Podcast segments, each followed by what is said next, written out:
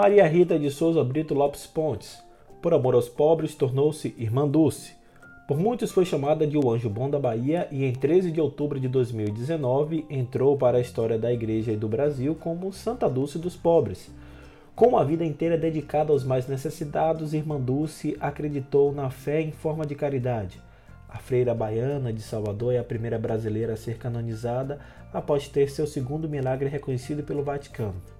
Eu sou Fábio Cristiano, hoje é 13 de agosto, quinta-feira, e este é o podcast Santo do Dia, o podcast que traz diariamente as histórias e obras dos santos da Igreja Católica e aos domingos a reflexão do Evangelho do Dia e outros temas relacionados ao segmento católico.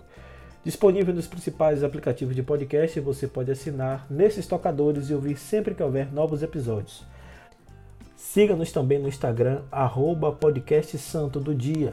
O episódio de hoje vamos falar um pouco sobre a vida de Santa Dulce dos Pobres. Sejam bem-vindos ao Santo do Dia.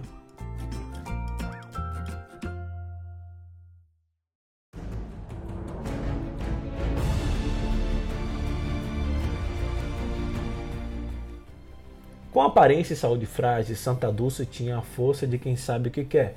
Foi combinando delicadeza e persistência que ela ingressou ainda muito jovem na vida religiosa foram essas mesmas qualidades que a levaram a criar um dos maiores e mais respeitados trabalhos filantrópicos do país, as obras sociais de Irmã Dulce. Com uma mão, batia na porta de políticos, empresários e bem-nascidos. Com a outra, acolhia pobres e doentes.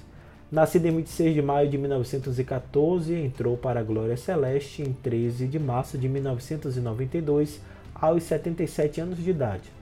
Maria Rita foi uma criança muito alegre, Gostava de brincar de boneca, empinar pipa e com adoração por futebol, ela era torcedora do Esporte Clube Piranga. Desde muito nova já mostrava dedicação a pessoas carentes, mendigos e doentes. Aos 13 anos, transformou a casa da família em um centro de atendimento a estas pessoas. Sua casa ficou conhecida como a Portaria de São Francisco, por conta do número de carentes que se aglomeravam na porta. Nesta época, Maria Rita manifestou pela primeira vez o desejo de se dedicar à vida religiosa. Após seis anos, Maria Rita se transformou em Irmã Dulce. Em sua vida religiosa, Irmã Dulce abraçou todos em seu caminho, ajudou aqueles que ninguém queria e até hoje mantém seus braços abertos em suas obras sociais.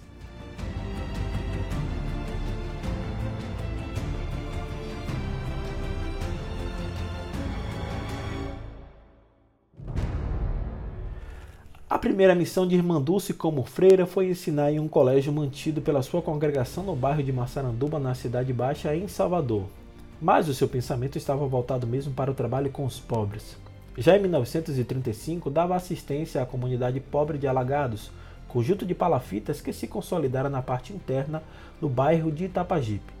Nessa mesma época, começa a atender também os operários que eram numerosos naquele bairro criando um posto médico e fundando, em 1936, a União Operária de São Francisco, uma primeira organização operária católica do Estado, que depois deu origem ao Círculo Operário da Bahia.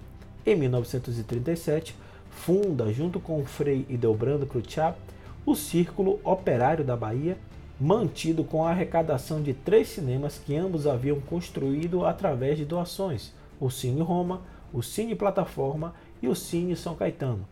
Em maio de 1939, Irmã Dulce inaugura o Colégio Santo Antônio, escola pública voltada para os operários e filhos de operários, no bairro de Massaranduba.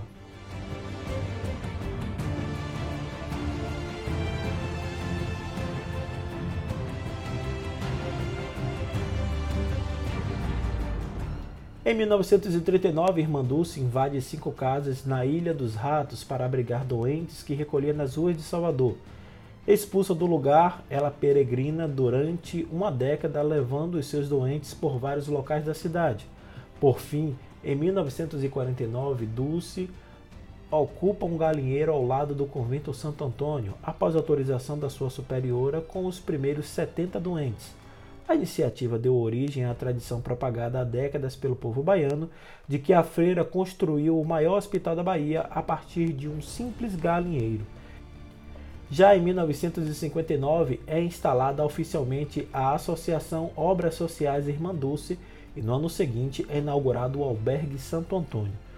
O incentivo para construir a sua obra Irmandulce teve do povo baiano, de brasileiros de diversos estados e de personalidades internacionais.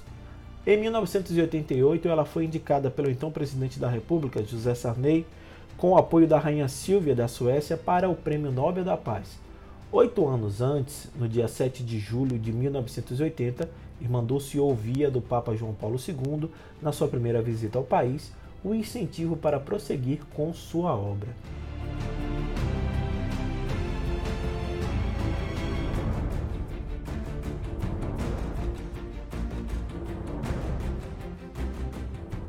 Irmandulce e o Papa João Paulo II voltariam a se encontrar em 20 de outubro de 1991, na segunda visita do Sumo Pontífice ao Brasil.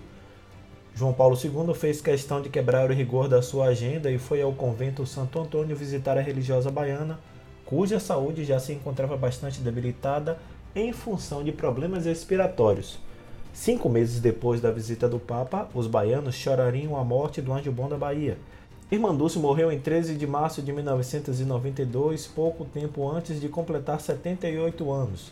No velório, na igreja de Nossa Senhora da Conceição da Praia, em Salvador, políticos, empresários, artistas se misturavam à dor de milhares de pessoas simples e anônimas.